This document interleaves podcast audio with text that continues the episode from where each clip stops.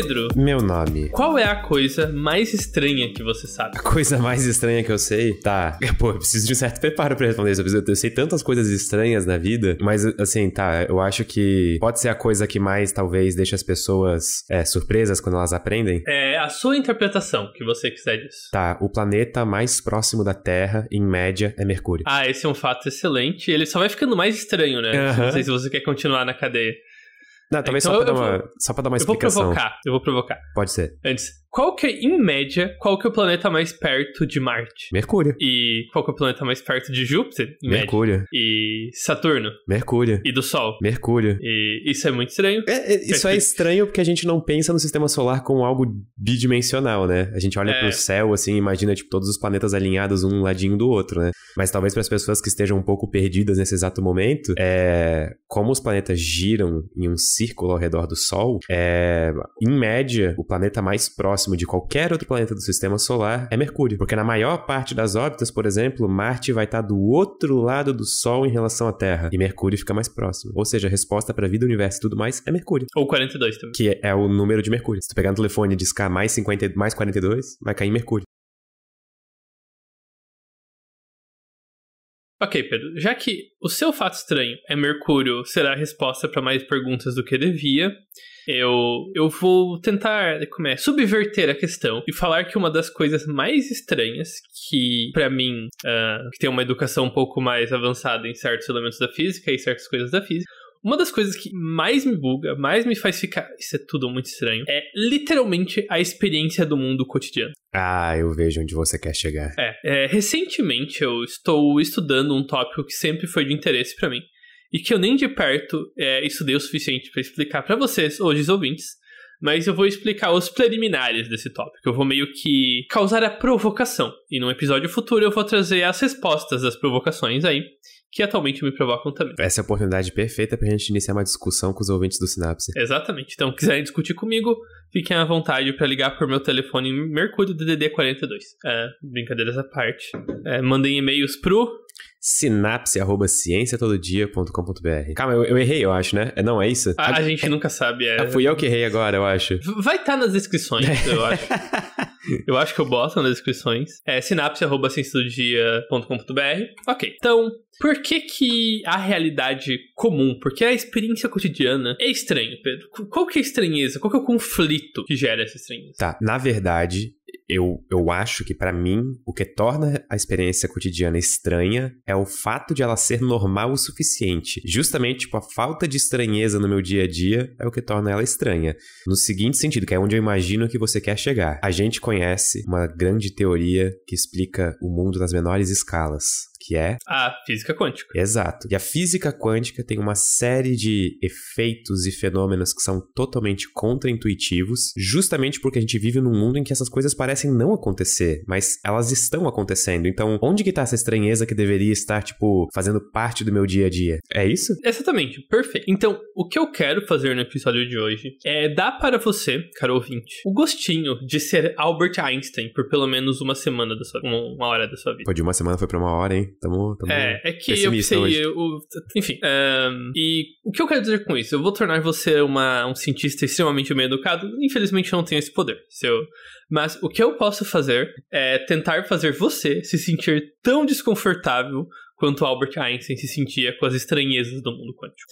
E o Einstein não gostava nem um pouco de várias das conclusões necessárias para o mundo quântico ser como ele é. E eu quero basicamente provar para vocês que os sentimentos do Einstein eram perfeitamente coerentes. Física quântica era muito estranho e se sentir desconfortável com isso é perfeitamente razoável. É até o jeito certo de se sentir. Só que por outro lado, eu também quero mostrar que Einstein estava errado e que no fim, os elementos mais estranhos da física quântica são muito importantes e são possivelmente até importantes para explicar por que, que a nossa realidade mundana, em que coisas só se comportam de um jeito de cada vez, talvez dependa de coisas muito quânticas que estragam tudo. Enfim, Eu posso só fazer um parênteses histórico?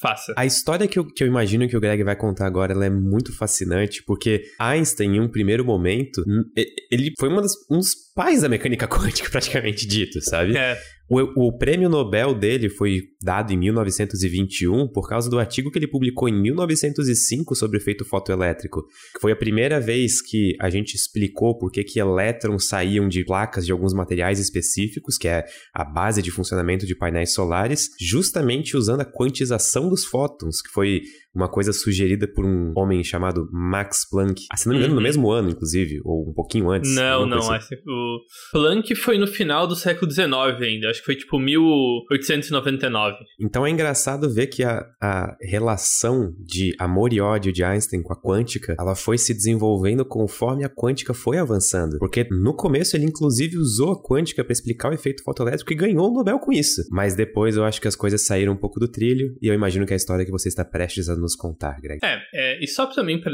clarificar outra coisa, eu não vou fazer uma perspectiva histórica da mecânica quântica. Ah. Porque isso talvez fique para outro momento, mas. E... Na, na física newtoniana, na física clássica, a forma didática de você ensinar ela coincide com a história. Faz sentido você aprender Newton e daí aprender o que veio depois de Newton, sabe? Uhum. Na mecânica quântica não é assim. A, a primeira coisa quântica que o Planck se envolveu foi o efeito de corpo negro, que para você entender bem o efeito de corpo negro, e eu não entendo bem, que não é mais um problema tão importante assim. Ele é um problema que envolve eletromagnetismo avançado, sabe? Oscilação, emissão de radiação, envolve termodinâmica não avançada, mas envolve termodinâmica. E, e ninguém sabe termodinâmica direito, me desculpe, eu não acredito que pessoas saibam bem termodinâmica. Enfim, é, que, são, que são duas coisas difíceis de colocar junto, especialmente se você não tem um treinamento matemático mais avançado, é, sabe? Só pra coçar o cérebro das pessoas que estão ouvindo a gente, posso só dar um crash course em catástrofe ultravioleta? Por favor, à vontade. Esse problema que o Greg está comentando do Max Planck era o conhecido na época como catástrofe ultravioleta. Sempre que a gente aquece um corpo, que nesse caso o objeto de estudo eram chamados corpos negros, que são corpos que. são corpos teóricos, tá? Não existem na, na realidade, mas são corpos que absorvem toda a radiação que incide sobre eles e depois reemite essa radiação. Isso cria um, um gráfico, que é a gente chama de espectro de emissão de corpo negro, que é um gráfico bem conhecido e bem específico. Só que pelos nossos conhecimentos da época, pré-mecânica quântica, é quanto mais quente o corpo estivesse, mais ele deveria emitir radiação nas altas frequências, lá para os raios gama e tudo mais. Só que não é isso que a gente vê, não é isso que a gente observa. A gente observava o gráfico ter um pico, muito bem pronunciado, mais ou menos no meio do espectro eletromagnético, por volta da luz visível, dependendo da temperatura do corpo, óbvio, e depois a radiação ia caindo nas grandes frequências. E Planck só conseguiu explicar esse, esse gráfico e esse espectro de corpo negro, assumindo que a luz viajava em pequenos pacotes que ele chamou de quantas. E aí surgiu a mecânica quântica. É, a sacada aí é que troca de energia não é um processo contínuo. Não é como um fluxo de água por um cano. É basicamente muito mais parecido com pessoas jogando saco de cimentos umas para as outras. Perfeito. E essa analogia. Eu, eu adoro essas analogias que são muito. Uh, como é que é o nome? Diárias. Anal analogias, mas que estão matematicamente corretas se você parar pra olhar, sabe? Inclusive eu pensei em outra analogia que é muito. parece uma só uma conexão superficial, mas é matematicamente correto também. Enfim, a gente já vai chegar lá.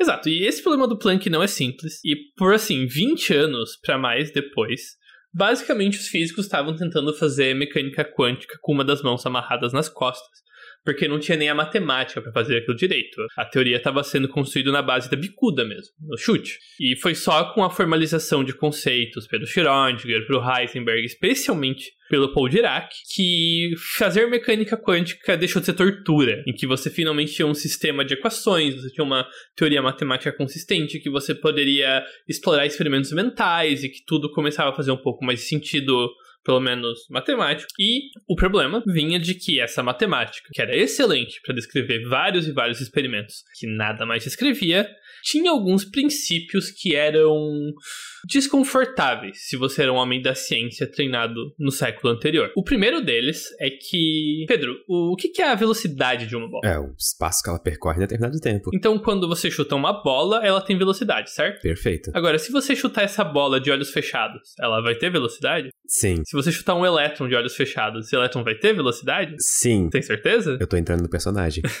pois é. Na física clássica, a gente acredita implicitamente, ninguém nunca parou para pensar muito nisso até a mecânica quântica, de que tudo que a gente descreve nas contas tem um correspondente bem óbvio na realidade. Uma bola tem uma posição. Você pode pegar uma régua, uma fita métrica e, e medir a posição da bola. Você sempre pode fazer isso.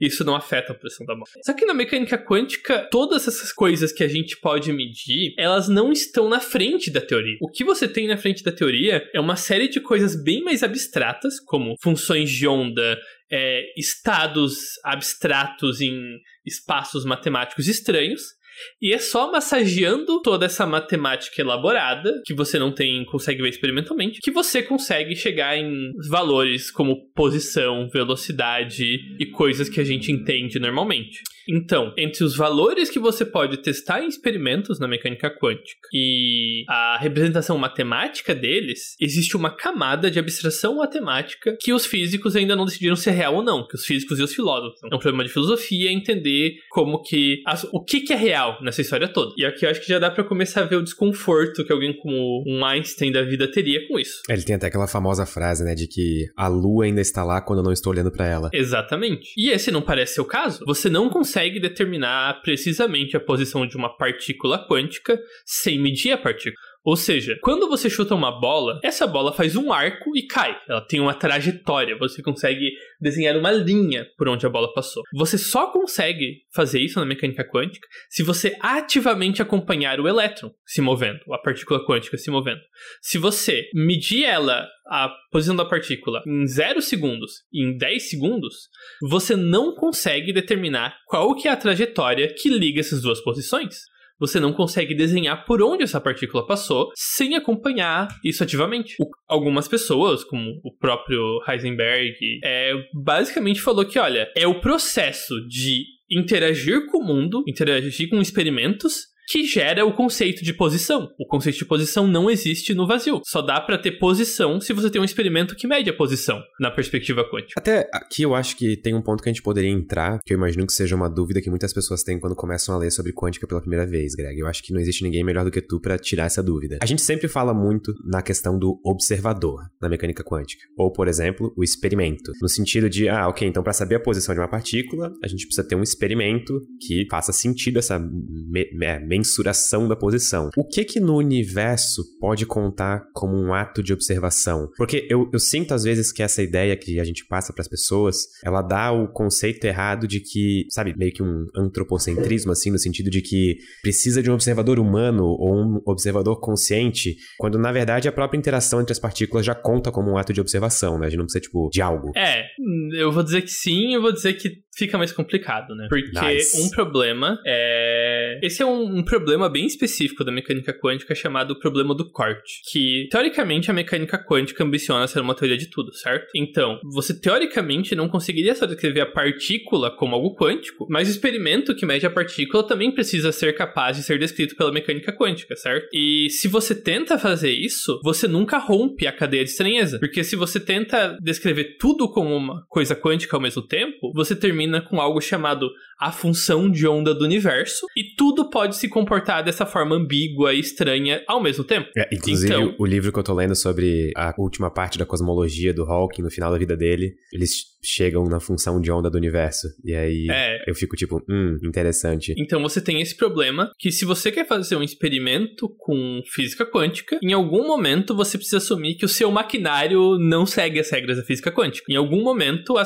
a estranheza quântica se quebra para o experimento fazer sentido. E aonde que você bota esse corte? Isso varia de opiniões filosóficas. Em geral, o pessoal da física não gosta de ter que forçar a barra e falar, olha, é a consciência que gera o conceito de trajetória e essa superposição só se quebra quando um humano vai lá e olha. Porque, é... Tá, eu vou, vou tentar dar um exemplo mais claro. Vamos imaginar que você tem um elétron, que esse elétron pode ter o spin, que é o campo magnético dele, pode apontar para cima ou para baixo, certo? Nós podemos colocar o elétron num estado chamado estado de super superposição para cima e para baixo, em que o elétron está meio que ao mesmo tempo para cima e para baixo. É meio que as duas coisas ao mesmo tempo sem ser. É uma coisa estranha. Se você apenas for fazendo conta, se em nenhum momento você parar para tentar ser uma pessoa razoável, o que vai acontecer? Esse elétron vai passar pelo seu experimento que vai tentar medir se o elétron aponta para cima ou aponta para baixo, certo? Só que se você for seguindo as contas, o que vai acontecer é que o seu experimento também vai entrar em superposição e o seu experimento vai apontar para cima e para baixo ao mesmo tempo. Só que se você for lá e olhar a sua máquina, ela vai estar tá com a seta ou para cima ou para baixo. Você não vai ver diretamente essa superposição quântica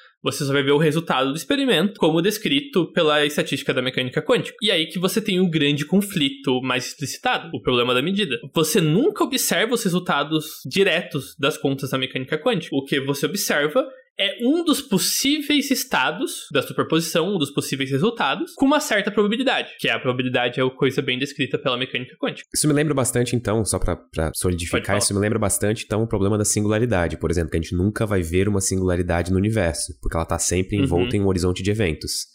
Da mesma é. forma, a gente nunca vai ver um estado de superposição, porque a gente sempre vai ter que interferir com ele e ver o resultado final. Sim. É isso? É. E daí tem a pergunta: aonde que se quebra? Em qual momento do experimento a superposição deixou de existir? Eu acho que eu tô no time Schrödinger nesse lado da história. Tipo, cala a boca e faz as contas. É. E eventualmente tem, tem umas tentativas agnósticas de resolver isso. E quando eu falo agnósticas, não é que não acredita em Deus, é que tentam não pesar a mão na filosofia. É, que é o, a decoerência é um projeto científico agnóstico que tenta só realmente o que as contas dizem, tentar criar mecanismos nas contas. Mesmo assim, isso não resolve alguns problemas de interpretação. Isso, isso não. Assim, perdão por traduzir isso aqui, mas mesmo se um físico se propõe a tentar fazer uma interpretação agnóstica sem envolver filosofia, de certa forma ele não tá olhando para um problema de uma forma meio ontológica e meio que sem querer evocando a filosofia. É, é tipo. Não, vez... é, é uma posição filosófica. É uma posição filosófica bem clara, assim. Só que. Minha posição filosófica, eu não vou envolver a filosofia. É, a posição filosófica é eu vou evitar apelar à filosofia. Eu vou evitar fazer interpretações e eu vou só ver onde as contas me levam. E, em geral, sabe o que acontece com essa, essa versão? Hum. Ela é adotada por diferentes filosofias da mecânica quântica de formas diferentes. Então, vamos voltar à questão onde que a superposição quebra, certo, Pedro? Certo. É, a gente não sabe. É, é, simples assim. A gente sabe que ela se quebra e o que exatamente acontece para ela se quebrar varia da sua inclinação filosófica. Para Einstein e o trio EPR, ela nunca quebrava, porque não existiu uma superposição, né? Uhum. Essa é ideia das variáveis ocultas, que de alguma forma você não tem essas várias possibilidades. Você só tem uma determinada e o que a mecânica quântica tem é que ela não é uma teoria completa. Falta algo que deixaria claro qual que é o resultado certo no final. E esse tipo de teoria, assim, mais inocente foi desprovada experimentalmente. A ciência estava bem errada. Eu já falei mais disso no podcast, no episódio sobre Bell, teorema de Bell. É, então, então vamos agora dar exemplos de coisas estranhas que acontecem se a gente começar a tentar seguir a lógica quântica com analogias certo? Uhum. Vamos jogar um jogo, Pedro. Adoro jogos. É, a gente vai pegar um saco de... e vai botar bolinhas coloridas dentro, certo? Uf, ainda bem que é bom. Uf, uf, eu tô mais tranquilo agora.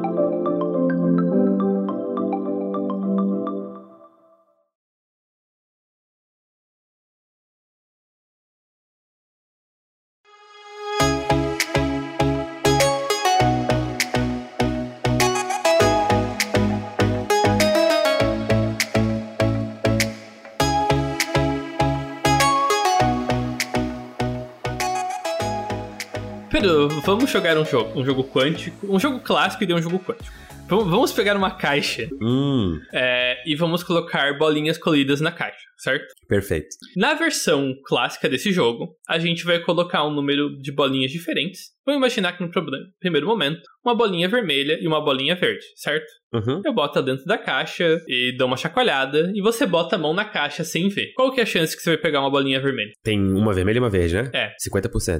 E qual que é a chance que você vai pegar uma bolinha vermelha? 50%. Perfeito. Vamos repetir o mesmo jogo agora com três bolinhas. Vermelha, verde e azul. Qual que é a chance de pegar cada uma? 33,3333333. Uhum.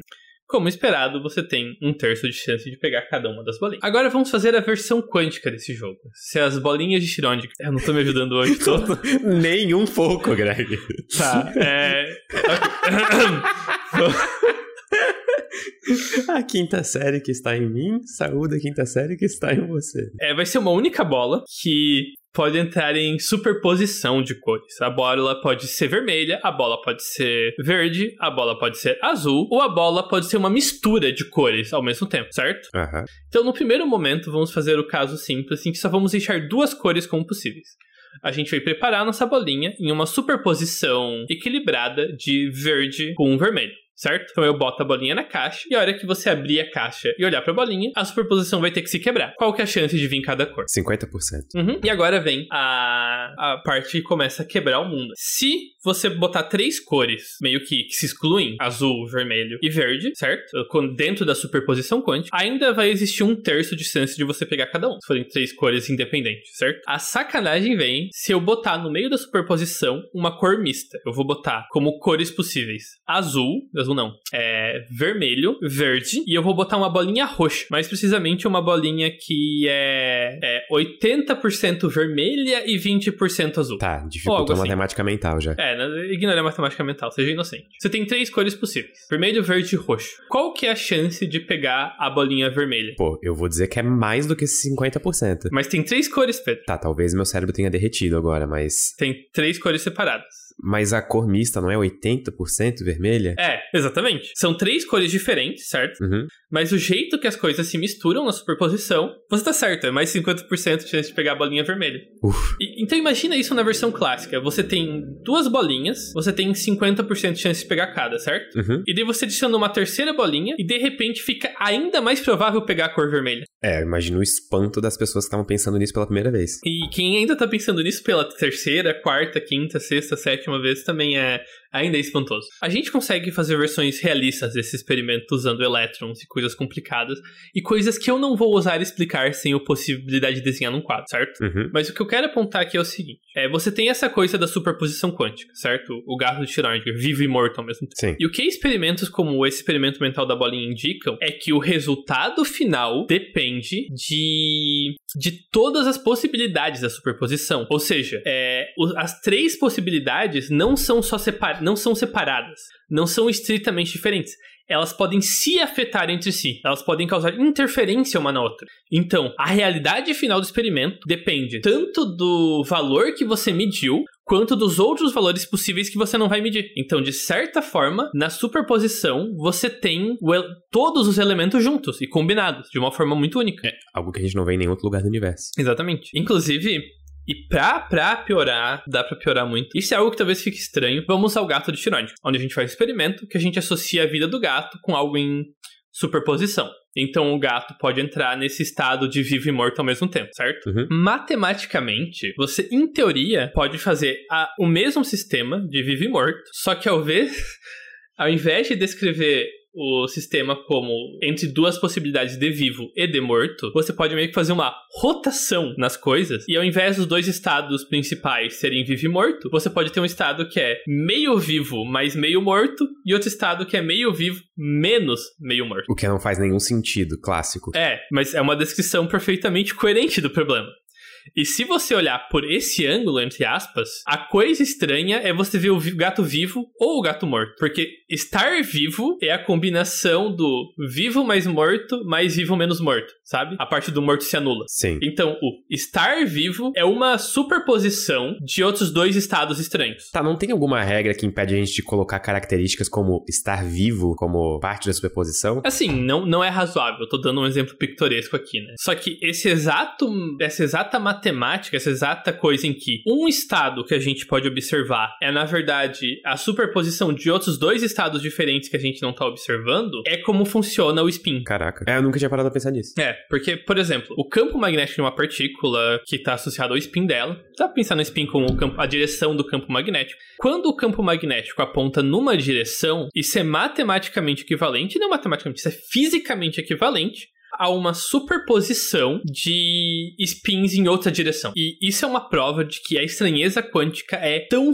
tão real quanto é possível. A superposição é uma necessidade. É você é preciso que essa coisa de ser duas coisas ao mesmo tempo, essa superposição tendo duas realidades, duas formas ao mesmo tempo, é necessário, não é opcional. Não existe mundo sem isso. A pergunta que surge daqui é a seguinte: Pedro, se você vai sentar numa cadeira, você tem medo que ela talvez esteja em outro lugar sem você saber? A resposta depende de quem tá na sala comigo. é, é, de outra forma, a sua cadeira às vezes está em dois lugares ao mesmo tempo. Nunca. Mas elétrons estão. Átomos às vezes estão. E a gente já provou coisas como superposição com partículas muito grandes, partículas de 60 átomos de carbono. E a sua cadeira é feita desse mesmo material que tem todo esse comportamento muito estranho que eu falei até agora. Por que, que a sua cadeira não se comporta loucamente quântica? Porque falta na cadeira, Greg, uma coisa que a gente às vezes não tem: coerência. Desculpa, esse foi, esse foi, o melhor segue que eu consegui encontrar. Não, foi, foi perfeito. É, exatamente como o Pedro disse. Essa propriedade de poder ser duas coisas ao mesmo tempo de estar em uma superposição bem montada é chamado coerência quântica. Um sistema coerente pode ter todas essas estranhezas quânticas. A maior parte do, do, das coisas que a gente interage no mundo, até onde a gente sabe, está não está coerente, está deco, passou por um processo chamado decoerência, que remove a coerência e remove por consequência o comportamento quântico. Você perde a capacidade de que duas possibilidades distintas de uma posição, por exemplo, se interfiram uma com a outra e esse tipo de coisa. Da onde que surge, fisicamente, da onde que surge a decoerência? Ela é tipo a soma de probabilidades muito pequenas em um objeto muito grande, que fica próximo de zero? Hum, não. É, e eu achava que era algo assim. Eu achava que decoerência era um processo no qual a quanticidade de alguma coisa, quantidade de átomo, lentamente era destruída, certo? Então, em geral, decoerência acontece quando algo que se comporta quanticamente é forçado a interagir com um ambiente cheio de coisas. Então, rapidamente, essa propriedade quântica se perde, entre aspas. Só que, e aqui que vem a coisa que mudou muito a minha perspectiva e fez eu achar a decoerência muito mais interessante, é o seguinte: decoerência não é a destruição de quanticidade, é o compartilhamento dela. Ok, isso é inesperado. De o mecanismo da decoerência na matemática da física quântica é o entrelaçamento quântico, que é algo que eu não falei aqui, e outro comportamento que, quando acontece só com um átomo, gera situações extremamente estranhas. É o que o Einstein chamou de, fanta de ação fantasmagórica à distância. O que acontece é o seguinte: um, um sistema coerente, é, e, fazendo uma analogia, é como se fosse algo muito quente, certo? Se você pega uma barra de ferro quente e bota num balde cheio de água, o que acontece? Muita fumaça. É, a água esquenta e tudo fica muito quente, mas menos quente que o ferro estava originalmente, certo? Sim. E agora, se você pegar essa mesma barra de ferro quente e jogar no oceano, o oceano esquenta? Infimamente. É, o calor se espalha e tudo aumenta muito pouco a, a temperatura. Coerência quântica funciona de forma análoga. Quando você tem um sistema se comportando de forma quântica e você solta ele no meio ambiente, a quanticidade meio que se espalha. E você mantém uma quantidade, entre aspas, total de quanticidade. Só que como ela se espalhou, tudo fica muito pouco quântico. E daí você tem a situação que você falou mesmo, em que as possibilidades ficam tão. Tipo, as posições possíveis da cadeira são todas basicamente a mesma posição, sabe? O tamanho da incerteza da cadeira na posição é muito menor do que o núcleo atômico. Ou seja, ela ainda tá se mexendo embaixo de mim, mas tão pouco que para mim ela parece clássica. É, sabe, cai no reino de que talvez não seja mais nem quântico, porque vai ser menor do que a distância de Planck então, talvez por algum efeito da gravitação quântica realmente mate a quanticidade, sabe? Ou seja, é seguro sentar em cadeiras. É seguro sentar em cadeiras. E esse é o resumo do nosso episódio 115. Você pode sentar em cadeiras sem medo, caro ouvinte. Se você tinha esse medo, pode, pode deixar ele para trás a partir desse momento. Gostei, isso é bem poético, mas ao mesmo tempo muito complicado. É, esse, esse é um episódio, novamente, Greg vai em uma viagem física e tenta compartilhar ela. Não tão complicado quanto o episódio do Teorema de Bell, eu diria. É, Ma é acho que é Mas muito teu... informativo. Agora eu quero dar um passo para trás e fa falar uma analogia que eu fiquei muito orgulhoso quando eu pensei. Por favor, compartilhe. Uma das partes mais interessantes da mecânica quântica é que não existe uma única forma de fazer contas, certo? Uhum. Existem muitas formas de fazer contas. São chamadas as diferentes representações. E tem uma representação especialmente legal para analogias, que é a representação de ondas. É representação ou interpretação? Representação, que tá. é a, a, matemática. Você tem várias matemáticas alternativas que fazem as mesmas contas. Tá. Então, a representação de ondas é muito legal. Porque vamos voltar ao nosso sistema em superposição. A gente está falando de um elétron que pode ter um spin para cima e um spin para baixo, certo? Uhum. Cada possibilidade da, do estado quântico do elétron é representado com uma onda diferente. Então, spin para cima é uma onda aguda, spin para baixo é uma onda grave. Não é exatamente isso, mas é parecido, certo? Uhum. E uma superposição de para cima e para baixo é idêntico a você somar as ondas com as amplitudes pesadas. Tá. E tudo que eu falei aqui do lado das ondas pode acontecer no mundo da nossa escala. São coisas que acontecem no mundo real. Você é um, um músico, Pedro. Quando você toca violão, você usa só a nota lá Ou você combina lá com outras notas? Ah, em geral eu combino lá com outras notas, mas às vezes uso lá também. O que você tá fazendo no seu violão quando você toca duas notas ao mesmo tempo é matematicamente idêntico a formar uma superposição no mundo quântico, se você está olhando por ondas. Eu estou formando uma terceira nota a partir de componentes É. menores. E essa nota tem o- os elementos das duas notas nela. Saquei. Isso forma um acorde. É, então, é, superposição quântica são os acordes do mundo quântico. E essa é uma analogia que é matematicamente correta. Ou seja, no fim, física quântica é música.